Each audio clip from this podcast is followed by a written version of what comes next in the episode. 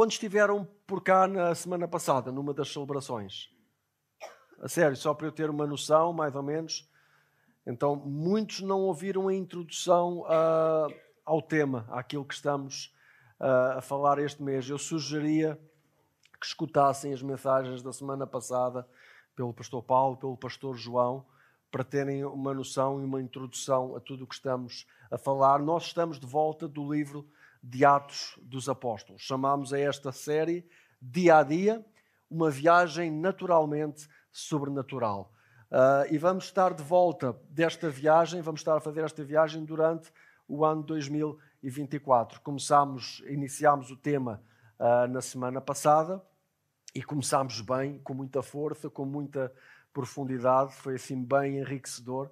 Eu sugeri mesmo que escutassem e hoje vamos continuar. Ah, então eu convidava-vos desde já a vir comigo até ao livro de Atos dos Apóstolos. Ah, Convencionou-se chamar assim ao livro, ainda que agora na maior parte das Bíblias aparece apenas Atos. Ah, eu vou esperar que abram.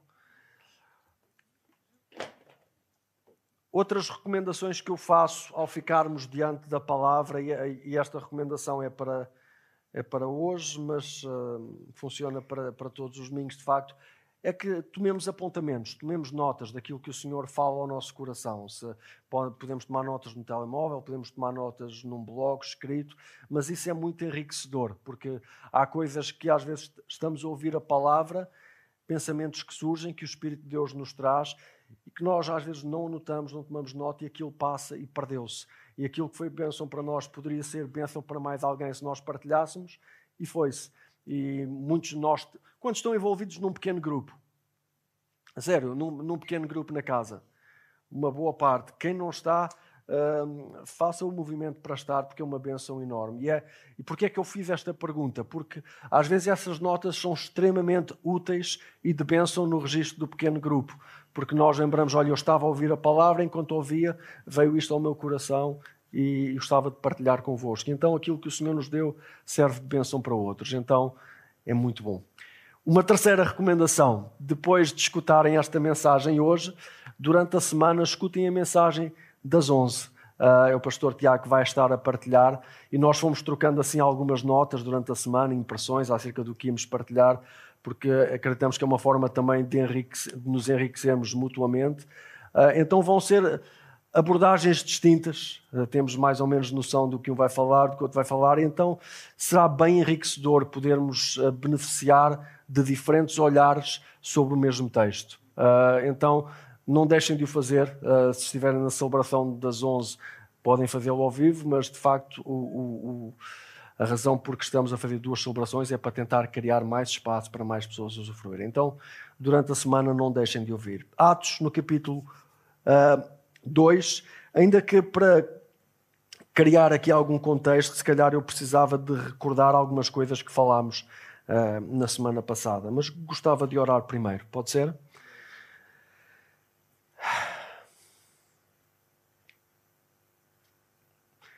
Paizinho, queremos ficar diante ah, da tua palavra esta manhã, não como ah, um mero exercício intelectual, ah, mas queremos abrir o nosso coração para ouvir a voz do teu Espírito, Senhor. Queremos tomar consciência da tua presença neste lugar, tomar consciência da tua presença em nós da tua voz que nos fala individualmente, que nos corrige, que nos anima, que nos encoraja, que nos guia e conduz. Fala ao nosso coração, Senhor. Fala ao coração de cada um em particular e possamos entender tudo aquilo que queres trazer como revelação para nós neste dia, nesta hora, Senhor. Amém. Amém. Então, na, na, semana passada, começámos uh, o estudo aqui do, do livro uh, de Atos. Uh, lembrar que esta, este é, é, Este é um livro que, à semelhança do Evangelho de Lucas, foi escrito por Lucas também.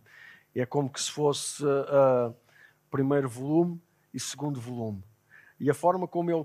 Lucas, não sei se todos terão essa noção, era, uh, era um médico, mas que tinha esta veia de historiador também. Então, tem, é uma característica própria dos livros que ele escreveu, a minúcia, o, o detalhe, o interesse profundo em saber exatamente o que aconteceu, como aconteceu, onde aconteceu, com quem, quem é que estava lá, quem é que viu, o que é que se disse.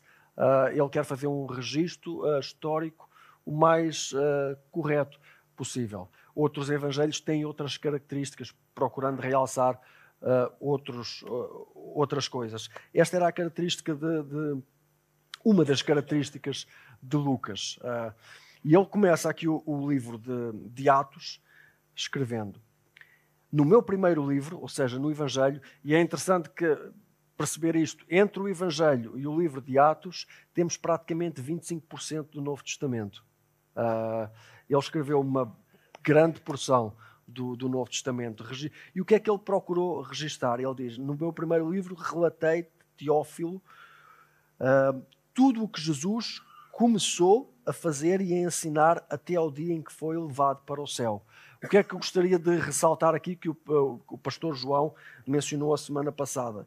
Uh, um pormenor que pode parecer bem despercebido, ele diz tudo o que Jesus começou a fazer, sugerindo isso que este livro trata agora com aquilo que Jesus continua a fazer, mesmo não estando uh, presente em carne e osso. Uh, entendem? Então, uh, Estamos a falar daquilo que Cristo continua a fazer por meio da sua igreja, pelo poder do Espírito Santo. Então, até ao dia em que foi levado para o céu, depois de dar aos seus apóstolos escolhidos mais instruções, mais instruções por meio do Espírito Santo.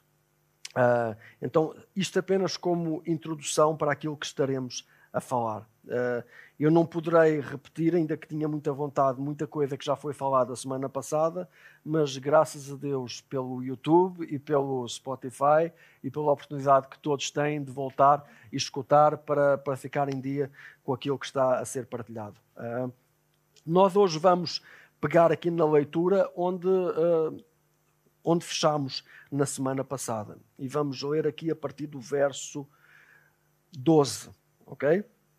Então convidava-vos a lermos juntos Atos, capítulo 1, a partir do verso 12. E diz assim: Então voltaram do Monte das Oliveiras para Jerusalém, cerca de um quilómetro de distância. Quando chegaram, subiram à sala no andar superior da casa onde estavam hospedados. Eu sei que temos diversas uh, traduções uh, aqui na sala. Se fizer muita confusão estar a ler uma, uma tradução diferente, escutem só mas façam como acharem melhor.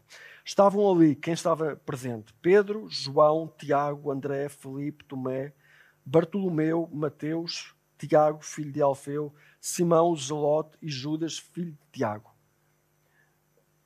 Uh, não os cariotes. Todos eles se reuniam em oração com um só propósito, acompanhados de algumas mulheres e também de Maria, mãe de Jesus, e os irmãos dele. Por esse tempo, quando cerca de 120 discípulos estavam reunidos num só lugar, não necessariamente neste, neste, nesta primeira sala, porque teria, teria, que ser uma sala muito grande para reunir 120 pessoas, mas um, os, os, historiadores dizem que, que eles poderiam reunir-se eventualmente até no pátio do templo, algum lugar que, que comportasse 120 pessoas. Estavam reunidos num só lugar. Um, 120 discípulos. Pedro levantou-se e disse: Irmãos, era necessário que se cumprissem as Escrituras a respeito de Judas, que serviu de guia aos que prenderam Jesus. Esse acontecimento havia sido predito pelo Espírito Santo por meio do rei Davi. Judas era um de nós e participava do ministério conosco. Ele comprou um campo com o dinheiro que recebeu pela sua perversidade. Ao cair ali de cabeça, o seu corpo se partiu ao meio e os seus, e os seus intestinos se derramaram. Isto é uma imagem bem agressiva. Uh, e um pouco diferente daquilo que contam os evangelhos, também acerca da forma como, como Judas uh, morre, uh, morreu, que diz que se suicidou e que. Bom, é um registro diferente. O que é que acontece? Os, os próprios escritores uh, mais perto da época, os, os, pais da igreja, toda a gente que escreveu na época e que comentou o assunto, ninguém sentiu necessidade de comentar essa, essa diferença. Os primeiros. O que é que isso nos diz a nós? Que provavelmente havia ali algum, uh, algum fator, algum contexto histórico, uh, etc., que todos entendiam e que era óbvio na altura, não será tão óbvio para nós hoje. Por isso, não será tão importante estarmos a debruçar sobre isso e fazer dessa uma questão uh, difícil. então, eu não vou perder tempo com isso, está bem? Se alguém tiver interesse em saber mais, podemos recomendar algumas leituras acerca disso. Diz que ele comprou um campo com o dinheiro que recebeu pela sua perversidade. Uh, aí já lemos. A notícia espalhou-se entre todos os habitantes de Jerusalém e eles deram ao, ao, ao lugar o nome aramaico Aceldama, que significa campo de sangue. Pedro continuou, e agora, assim, a partir daqui, gostava de que olhássemos então com mais atenção. Estava escrito no livro dos Salmos que a sua casa fique desolada, sem ninguém morando, morando nela. Também diz que outro ocupe o seu lugar. Agora, portanto, devemos escolher um dentre os homens que estiveram conosco durante todo o tempo em que o Senhor Jesus andou entre nós, desde que ele foi batizado por João até ao dia em que foi tirado do nosso meio e elevado ao céu. O escolhido se juntará a nós como testemunho da ressurreição. Então indicaram dois homens, José, chamado Barsabás, e conhecido também como Justo, e Matias.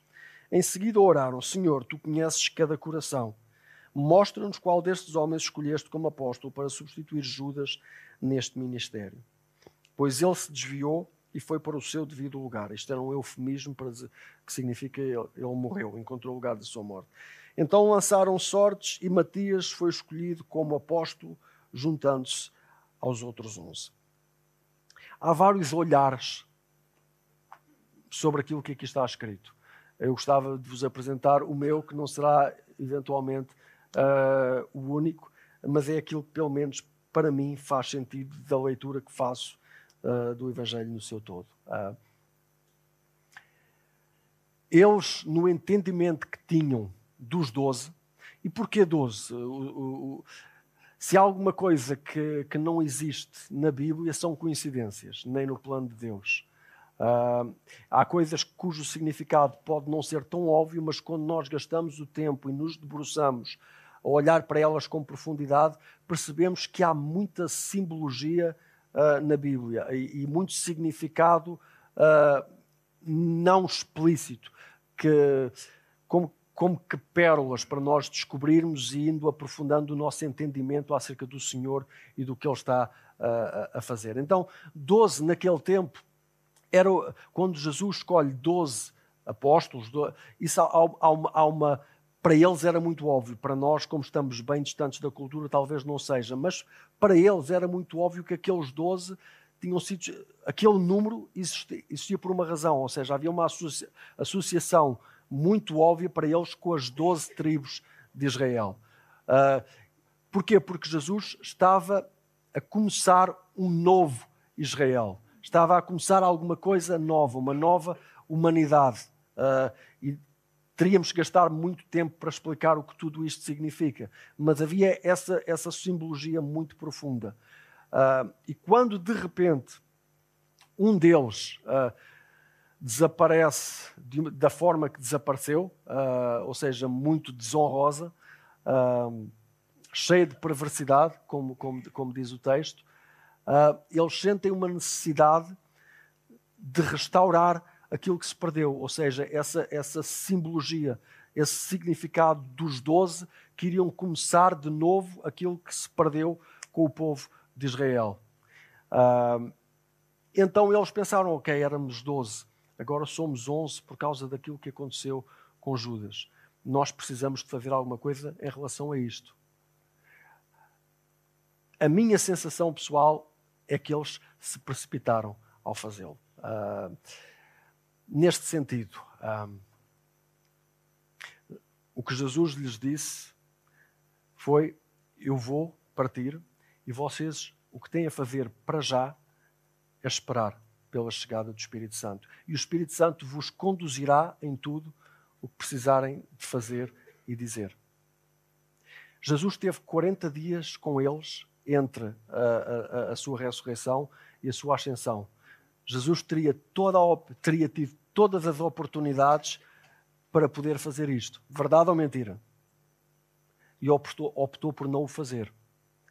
Uh, mas eles, no seu bom coração, na, na, na, na, melhor das intenções de querer dar continuidade àquilo que o Senhor tinha começado, decidiram escolher um e lançaram sortes, que seria alguma. Oraram, pediram a direção do Senhor e lançaram sortes, algo, algo equivalente a, por exemplo, lançar os dados ou, ou alguma coisa do género, para encontrar ali a resposta de Deus. Uh, e entre dois homens que, tinham, que lhes pareceram ser os mais indicados, que reuniam as qualificações, ou seja, que os tivessem acompanhado desde o início da caminhada com Jesus e até, até à ressurreição e tivessem sido testemunhas da ressurreição, esse era o critério, isso era aquilo que eles mais valorizavam, e bem.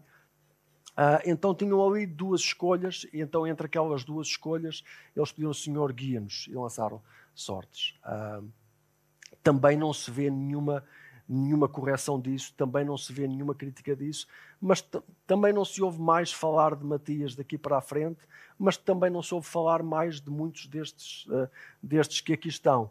Então, a minha sensação é que o 12 apóstolo foi o Senhor que o escolheu também à, à, semelhança dos outros que tinha escolhido, quando escolheu dar testemunho da sua ressurreição a um mais tardio. Sabem de quem estou a falar? Do apóstolo Paulo, que também viu o Senhor ressurreto. Uh, e disse: Paulo, Saulo, Saulo, por que me persegues? Quando, quando Saulo perseguia a igreja. Então, uma, é uma leitura possível, não é a única, está bem? Outros irmãos terão outras leituras. A minha sensação é que, no, na sua boa intenção e no, e no seu desejo de preservar e dar continuidade àquilo que o Senhor tinha começado, eles quiseram escolher uh, alguém para preencher o lugar uh, de Judas. Mas o próprio apóstolo Paulo, e estamos agora a começar a estudar a carta aos Gálatas, e não posso deixar de reparar em algumas coisas. Paulo começa a carta aos Gálatas a dizer assim: Eu, Paulo, apóstolo, nomeado não por um grupo de pessoas, nem por alguma autoridade humana, mas pelo próprio Jesus Cristo e por Deus, o Pai, que ressuscitou Jesus dos mortos. Era assim que Paulo se identificava muitas vezes, como um apóstolo escolhido e nomeado por quem? Não por um grupo de pessoas, não por autoridade humana, mas pelo próprio Jesus, uh, à semelhança dos outros apóstolos. Ainda que ele, por tudo, tudo aquilo que envolvia a sua história, ele sentia-se o menor de todos. Uh, mas foi o menor de todos que levou o Evangelho até às multidões de gentios. O Senhor faz, e conhecendo quem era Saulo, quem era aquele homem e naquilo que ele se tornou, o Senhor faz as coisas mais incríveis com as pessoas mais inesperadas. Eh, é, é uma coisa maravilhosa mesmo. Mas, seguindo, uh, uh, eles, eles, eles fizeram alguma coisa, parece-me a mim, que deveria ter sido feita com a orientação do Espírito Santo, ou, ou não deveria ter sido feita pela orientação do Espírito Santo. E o Espírito Santo veio então, uh, conforme estava prometido. E é aí que nós iniciamos então o nosso texto realmente de hoje, que diz no capítulo 2, no verso 1, no dia de Pentecostes, todos estavam reunidos num só lugar. Vamos ler aqui esta secção toda, está bem? Depois podemos falar um bocadinho. De repente veio do céu um som como o de um poderoso vendaval e encheu a casa onde estavam sentados. Então surgiu algo semelhante a chamas ou línguas de fogo que pousaram sobre cada um deles. Todos ficaram cheios do Espírito Santo e começaram a falar em outras línguas conforme o Espírito os habilitava. Naquela época, judeus devotos de todas as nações viviam em Jerusalém. Quando ouviram o som das vozes, vieram correndo e ficaram espantados, perplexos, pois cada um deles ouvia em seu próprio idioma. Muitos admirados exclamavam: Como é que isto é possível? Estes homens são todos galileus. Uh, e ser um galileu não era, não era necessariamente uma coisa boa. A Galileia era a zona pobre, uh, inculta do país. Daí a, daí a grande admiração. Como é que isto é possível? Estes homens são todos galileus. E no, e, no entanto, cada um de nós usou falar no seu próprio idioma. Estão aqui partos, medos, elamitas, habitantes da Mesopotâmia, da Judeia, da Capadócia, do Ponto, da província da Ásia, da Frígia, da Panfília, do Egito e de regiões da Líbia próximas a Sirene, visitantes de Roma, tanto judeus como convertidos ao judaísmo, cretenses e árabes, e todos nós ouvimos estas pessoas falarem em nossa própria língua sobre as coisas maravilhosas que Deus fez. Admirados e perplexos perguntavam uns aos outros: o que significa isto? Outros, porém, zombavam e diziam: eles estão bêbados. Até aqui a palavra de Deus. E tem, olha, eu, isto tem aqui tanta coisa boa que eu nem sei por onde começar. Uh, Deixem-me uh, lembrar algumas coisas importantes antes de pegarmos uh, aqui nisto que está escrito. A promessa do Espírito Santo, da vinda do Espírito Santo, tinha sido feita um bom tempo atrás pelo próprio Jesus. Aliás, esta promessa foi, foi profetizada muito antes de Jesus.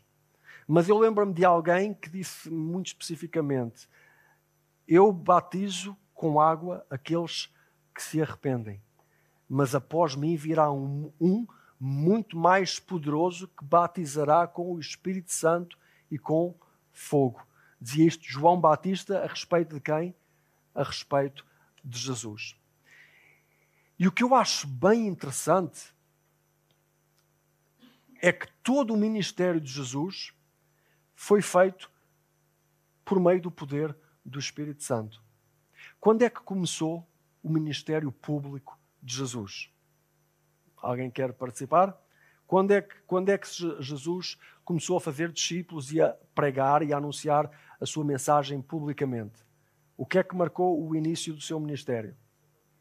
O seu batismo, exatamente. O que é que aconteceu no seu batismo? Diz que quando ele saiu das águas, que veio, uh, que o Espírito Santo veio como que numa, numa forma que se assemelhava a uma pomba e pousou sobre Jesus.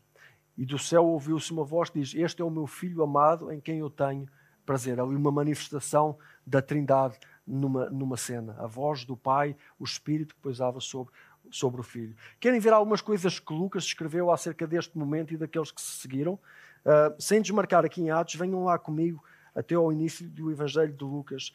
Uh, e é neste sentido que eu, que eu dizia que uh, o estilo de registro histórico é, é, é, é uma característica de Lucas, mas não a única.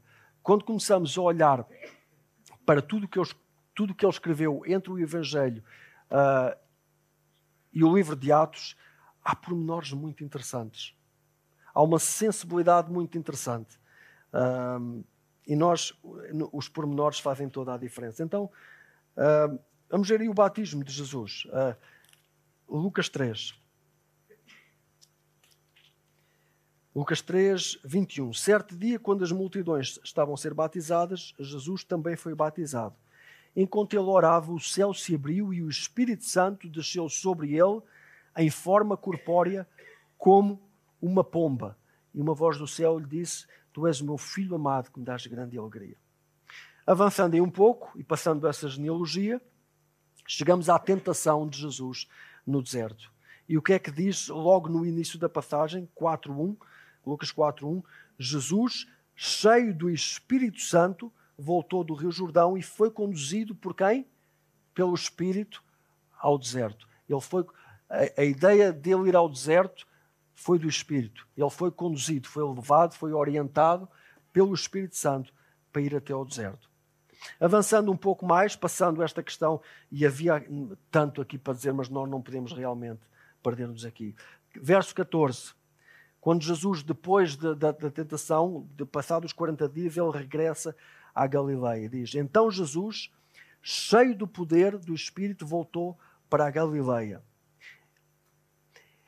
Relatos a seu respeito espalhavam rapidamente por toda a região. Ele, ele ensinava nas sinagogas e todos o elogiavam. Veja o que acontece agora quando Jesus vai a Nazaré.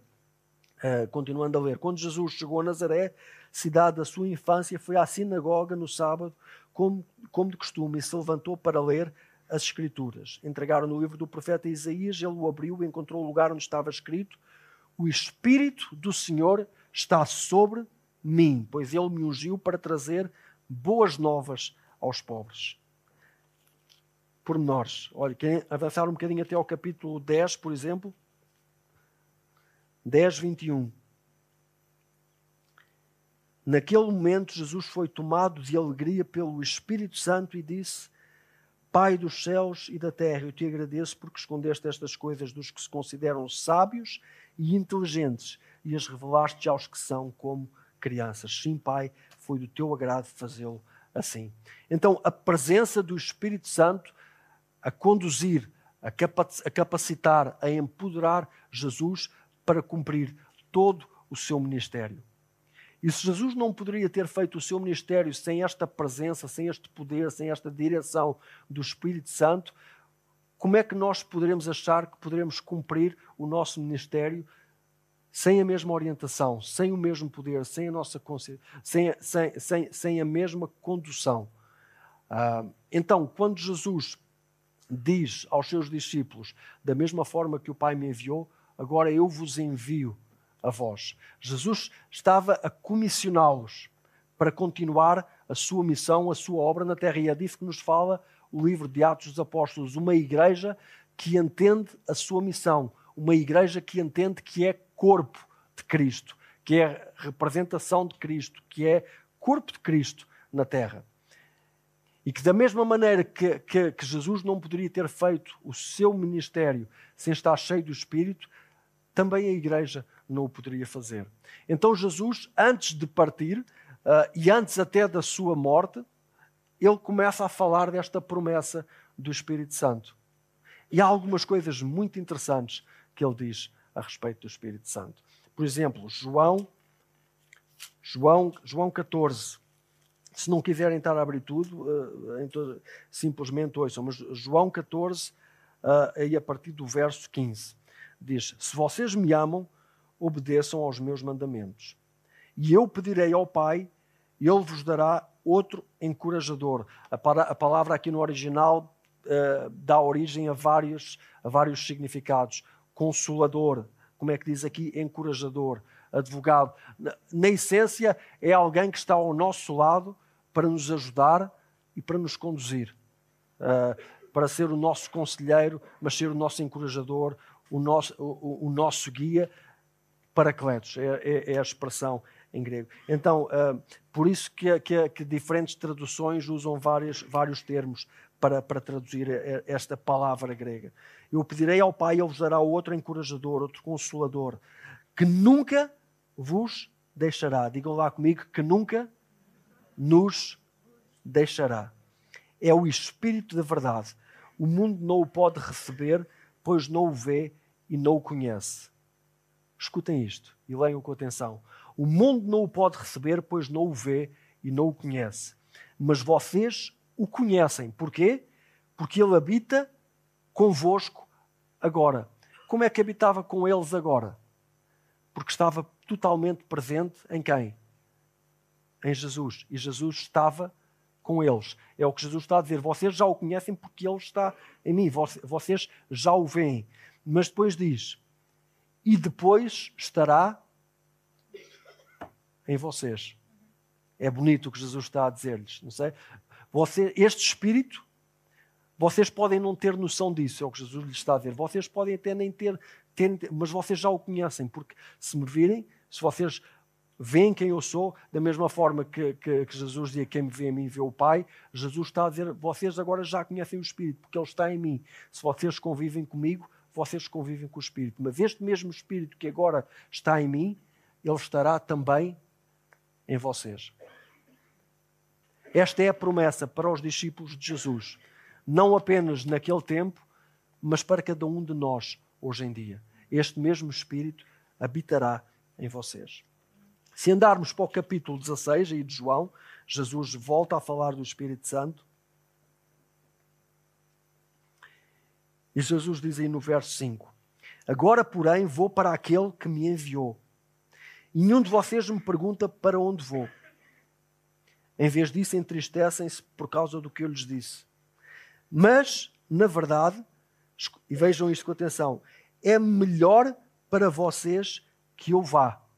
Jesus está a dizer: por muito triste que isto lhes pareça agora, isto é o melhor para vocês. Porquê? Porque se eu não for, o encorajador não virá. Se eu não for, o conselheiro, o Espírito Santo não virá. Mas se eu for, eu o enviarei a vocês. E quando ele vier, vejam, vejam o que é que Jesus especifica agora acerca da função do Espírito Santo, do, do, do seu trabalho. Ele convencerá o mundo do pecado, da justiça e do juízo. Vamos ver outra vez. Ele convencerá o mundo do pecado, da justiça e do juízo. Do pecado, porque o mundo se recusou a crer em mim. Da justiça, porque eu voltarei para o Pai e não me verão mais. Do juízo, porque o governante deste mundo já foi condenado. Nós vamos continuar agora em Atos e, e vamos perceber melhor o que é que Jesus queria dizer com estas palavras. Então chegou o dia da promessa. Chegou, Jesus disse-lhes antes de ascender aos céus, como, como já vimos uh, a semana passada, e ascender aos céus não significa necessariamente ir para outra galáxia, não significa ser um viajante interplanetário. Ele passou para a dimensão do Espírito, para a dimensão de Deus, para o reino do Espírito. Uh, não podemos perder-nos aí.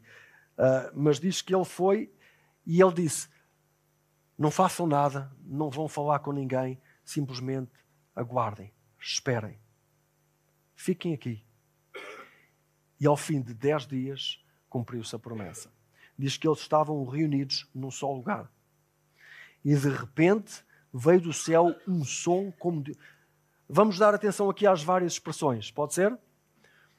Diz que de repente veio do céu um som como de um poderoso vendaval. Não diz que veio um poderoso vendaval, pois não? veio o quê?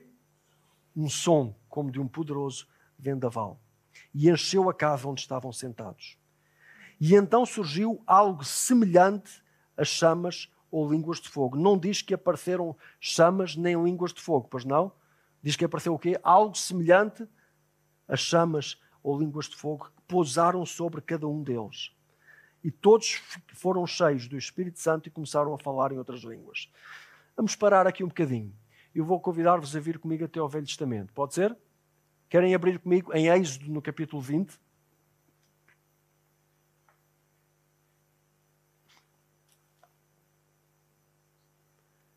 Que é que está a acontecer aqui em Êxodo, no capítulo 20? Monte Sinai. Uh, Moisés a subir ao monte para receber as tábuas da lei para receber o quê? Os dez mandamentos. 20, 18. Quando o povo, agora uh, deem atenção, diz assim: quando o povo ouviu o quê? Os trovões e o som forte de trombeta, uma experiência auditiva. E quando viu o quê? O clarão dos raios e a fumaça que subia do monte ficou à distância a tremer de medo. Ou seja, o, o, o povo viu uma, uma, uma, uma demonstração enorme da presença e do poder de Deus. E foi uma experiência que é auditiva e visual. Eles ouviram um som tremendo e eles viram. O que é que diz que eles viram? Raios, clarão dos raios, luz forte. Uma experiência auditiva e uma experiência visual. Isto quando? Quando diz assim, e depois disseram a Moisés: Fala tu com ele, e nós vamos ouvir. Mas não deixes que Deus nos fale diretamente, pois morreríamos. Eles ficaram extremamente assustados com aquilo que estava a acontecer. E Moisés respondeu: Não tenham medo, pois Deus veio desse modo para prová-los e para que, para que, o, e para que o temor a ele os impeça de pecar. Ou seja, isto uma, o que, agora eu pergunto, que, ou vocês podem perguntar, o que, é que esta, o que é que esta narrativa tem a ver com aquilo que acabamos de ler? Sabem, Deus, Jesus poderia ter escolhido enviar o Espírito Santo em qualquer um daqueles dias que se seguiram. Mas outra vez, nada acontece por acaso, nada é uma coincidência na Bíblia. Em tudo aquilo que acontece há significado. Há algo para nós aprendermos. E o derramamento do Espírito Santo veio no dia de Pentecostes. Pentecostes significa uh, 50 uh, dias, é, que é, que é, que é uh, a forma em grego de dizer as sete semanas uh, após a Páscoa em que se celebrava a festa do Pentecostes. Sabem o que é que deu origem a esta festa do Pentecostes? A outorga da lei. Foi quando, no Velho Testamento, a lei foi entregue. Então não será coincidência o que está a acontecer aqui. Por alguma razão, Deus escolheu fazê-lo naquele dia. Lá no Velho Testamento, quando Deus deu a lei e deu os dez mandamentos, aquilo foi envolto daquela manifestação de poder tremenda que envolvia o que é som, um som muito grande, e que envolvia uma manifestação visual fortíssima que os assustou imenso e que diz: Nós não nos podemos aproximar. Então era, era e eles disseram: Não, Deus lá e nós aqui, nós fazemos o que Deus disser, mas Deus lá e nós aqui. De repente, Jesus chega à Terra e os evangelhos apresentam-nos Jesus como sendo Deus conosco. O Deus eterno fez carne, envolveu-se de carne e tornou-se um de nós. Então, agora, João dizia aquilo que nós podemos ver, observar e tocar da palavra da vida. Eles tinham a consciência, eles tiveram uma noção mais real de quem, de quem Jesus era realmente naquela altura em, em, que, em que, Jesus manda calar o vento uh, e, a, e, a, e, a, e, as ondas, e eles de repente dizem: Mas quem é este? Eles tomaram consciência: Não, Deus está conosco. Mas agora chegamos a uma fase diferente da história. Deixou de ser Deus lá distante, passou a ser Deus conosco, e agora chegamos a um momento em que já não é apenas Deus conosco, é Deus em nós. Alguma coisa nova estava a acontecer ali. Aquele Deus eterno agora fazia-se presente, não apenas perto, mas dentro de nós. E era isto que estava a acontecer aqui. Era o que se celebrava neste dia, o que estava na origem da celebração de, de, de, desta festa das sete semanas, era precisamente a entrega da lei. E o que, se, e o que aconteceu neste dia foi o quê?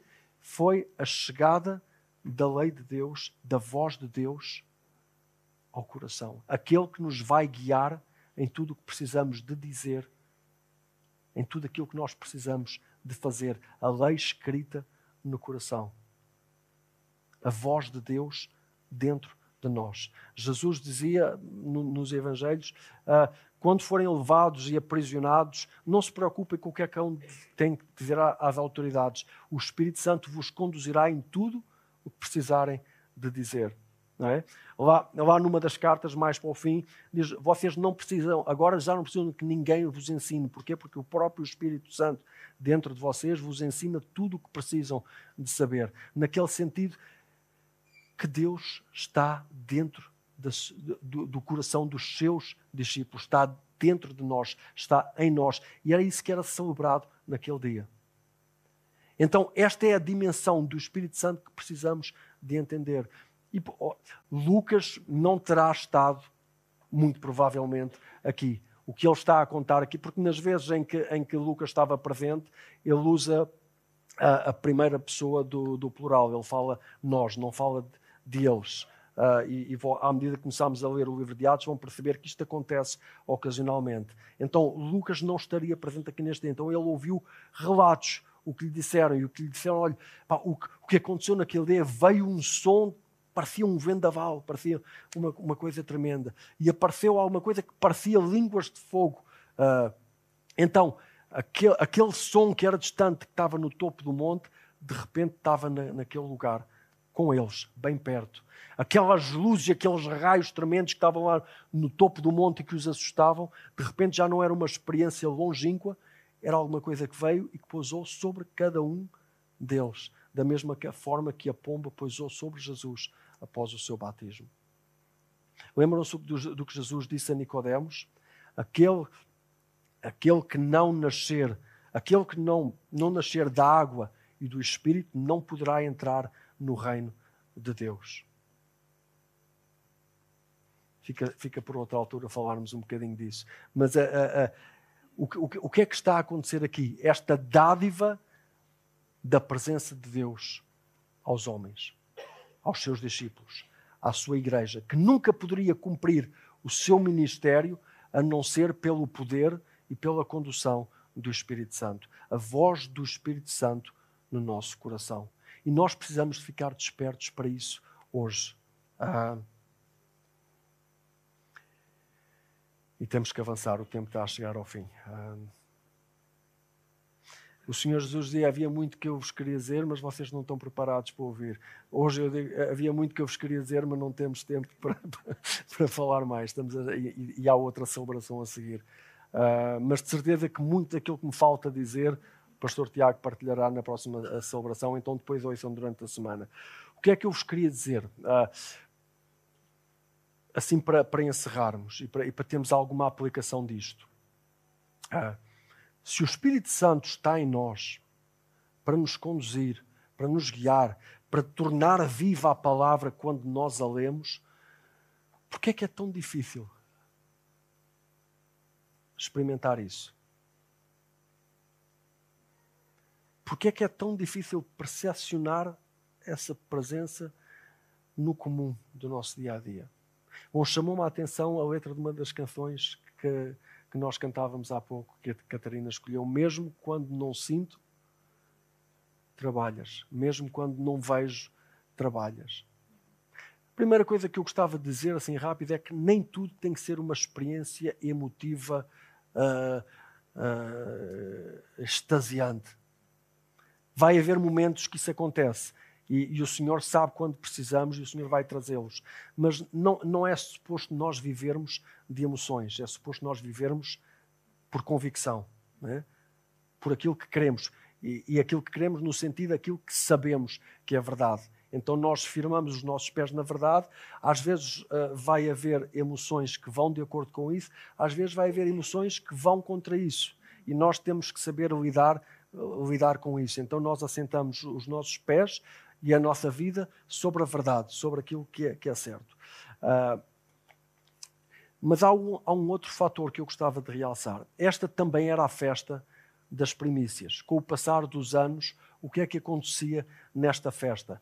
Era esta, se a festa da Páscoa, a festa que se celebrou 50 dias antes, era uma festa privada em que cada família uh, celebrava fechada em casa, esta era uma festa pública, era uma festa agrícola, era uma festa do povo, em que se juntava gente de todo o lado, e das três grandes festas de, de, de, de Israel, esta era aquela que era mais populada.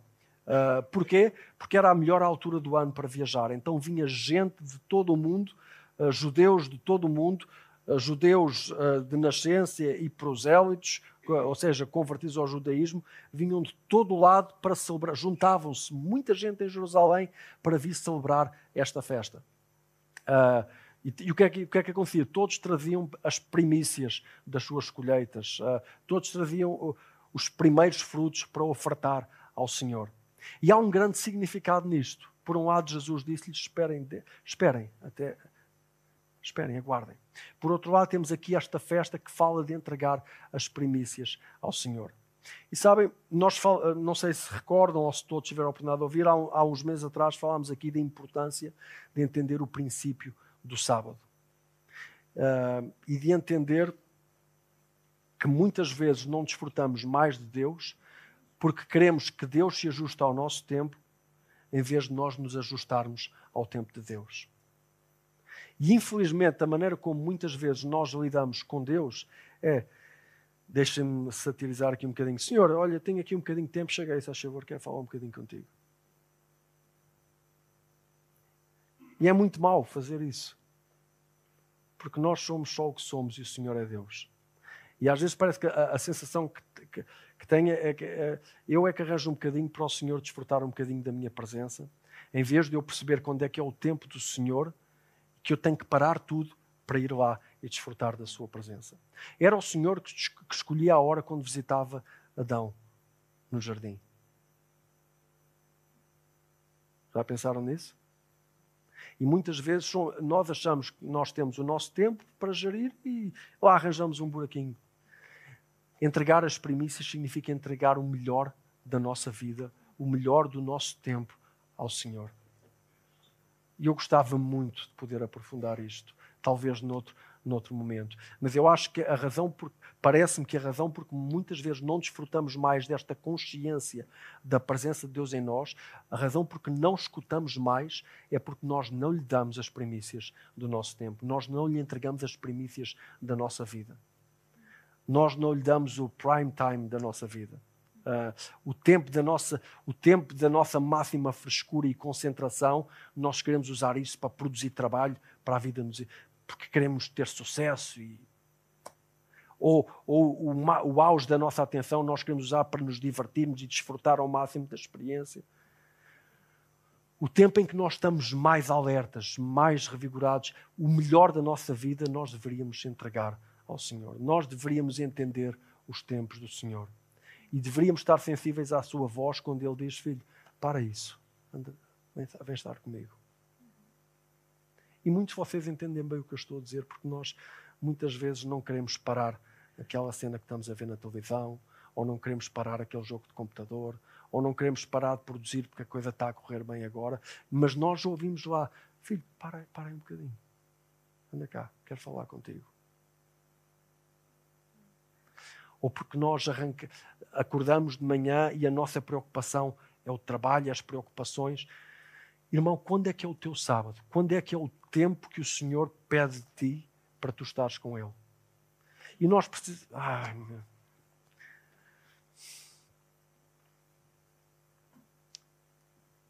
Há muito mais para nós vivermos e desfrutarmos da Sua presença. Não para termos sucesso e para que a vida nos vá, vá bem. Isso é, isso é coisa de criança. Isso é coisa infantil. Nós precisamos de ouvi-lo para entender quem Ele é quem nós somos e o que temos para fazer nesta vida. A partir da Sua presença, entendermos que nós. Isto significa viver, viver a partir de uma noção de abundância e não de uma noção de escassez. Percebem? Nós não seguimos para o trabalho e para a vida porque temos pouco e precisamos de produzir para ter mais. Não, nós partimos para o trabalho e para a vida porque temos noção que do Senhor é a terra e a sua plenitude. E Ele é o meu Pai. Então, nele no seu caminho, no seu propósito, há toda a providência para aquilo que eu preciso de fazer. Então eu parto para a vida com uma noção de abundância. Ou seja, eu tenho tudo o que preciso na presença do Senhor. Então eu parto para a vida para expressar quem Deus é, para manifestar, para testemunhar quem Deus é. Este era o propósito de Israel e que Israel falhou em cumprir. E este é o propósito da igreja, manifestar a presença de Deus, manifestar a natureza de Deus, revelar quem Ele é neste, neste mundo. E nesse caminho existe toda a providência do Senhor. E nós podemos viver a partir de uma noção de abundância e não de uma noção de escassez.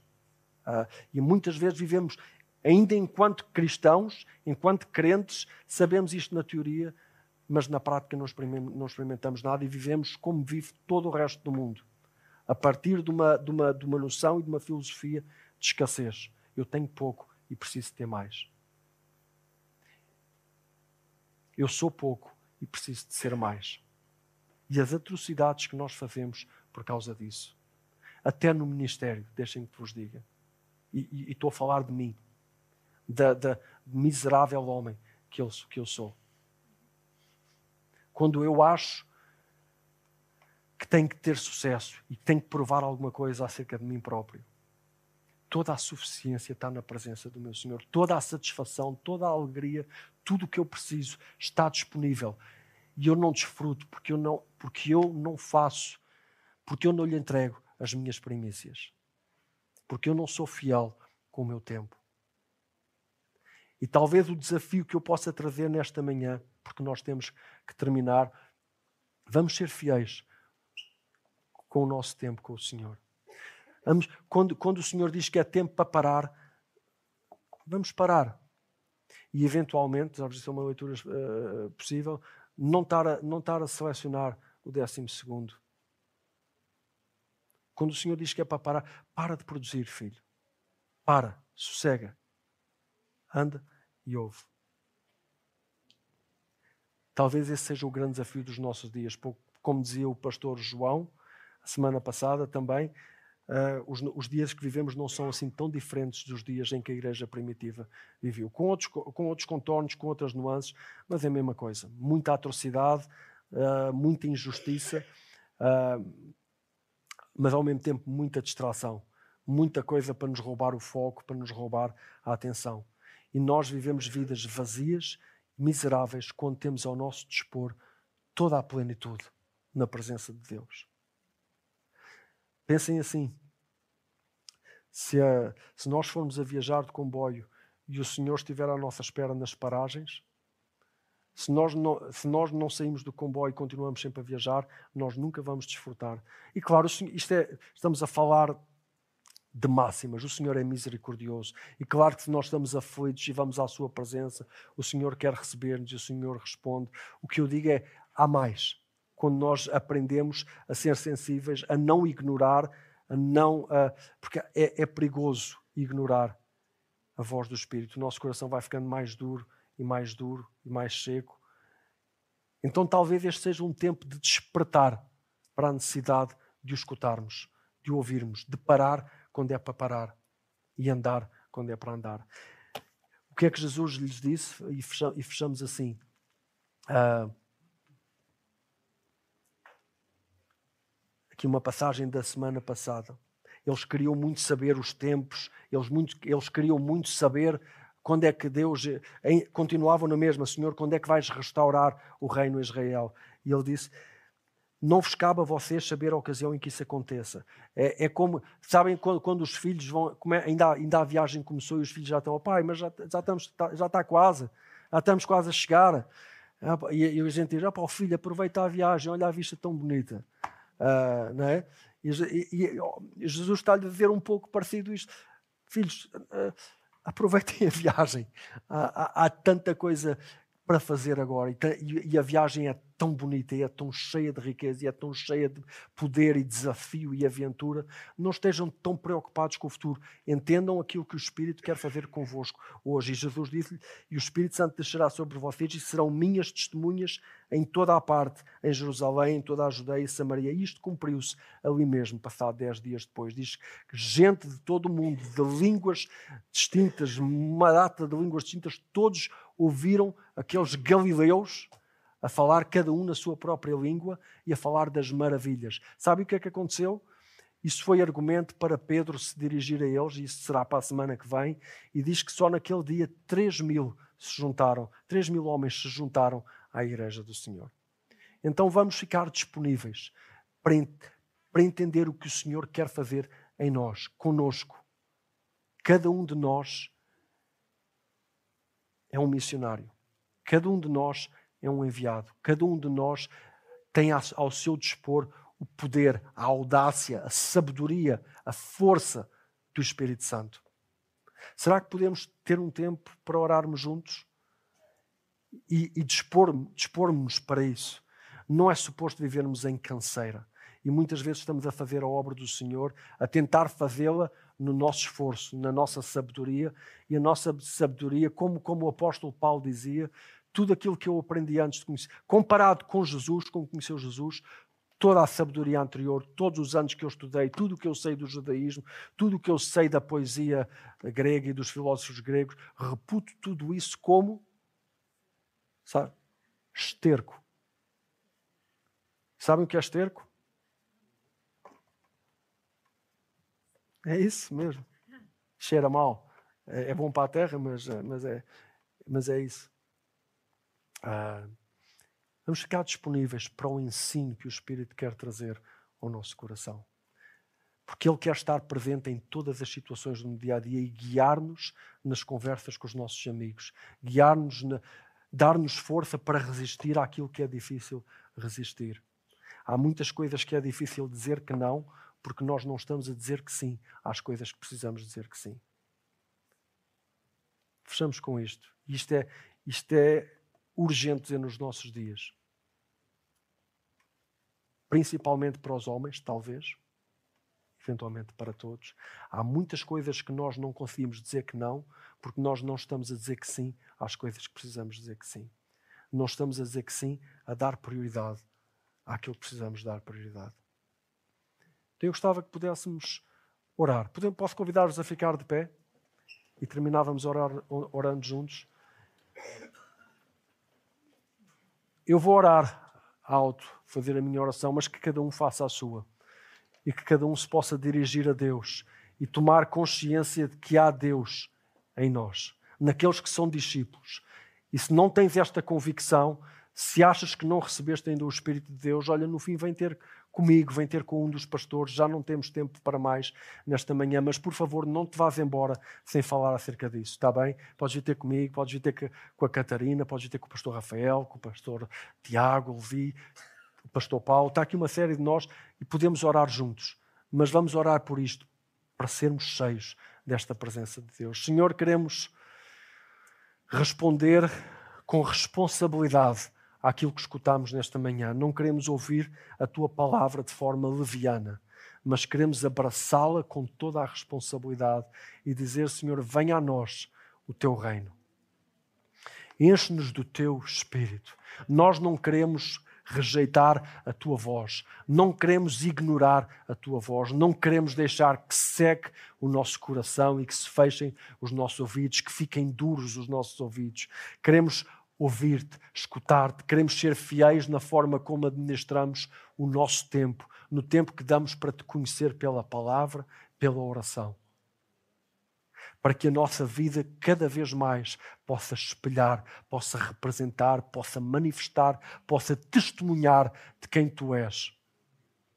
E vida possa brotar de nós. Rios de água viva, como está escrito, possam brotar de nós que a tua palavra possa estar presente no nosso coração, guiar-nos, conduzir-nos em tudo e se possa fazer manifestar nas nossas ações, nos nossos relacionamentos, na nossa vivência, no nosso dia a dia.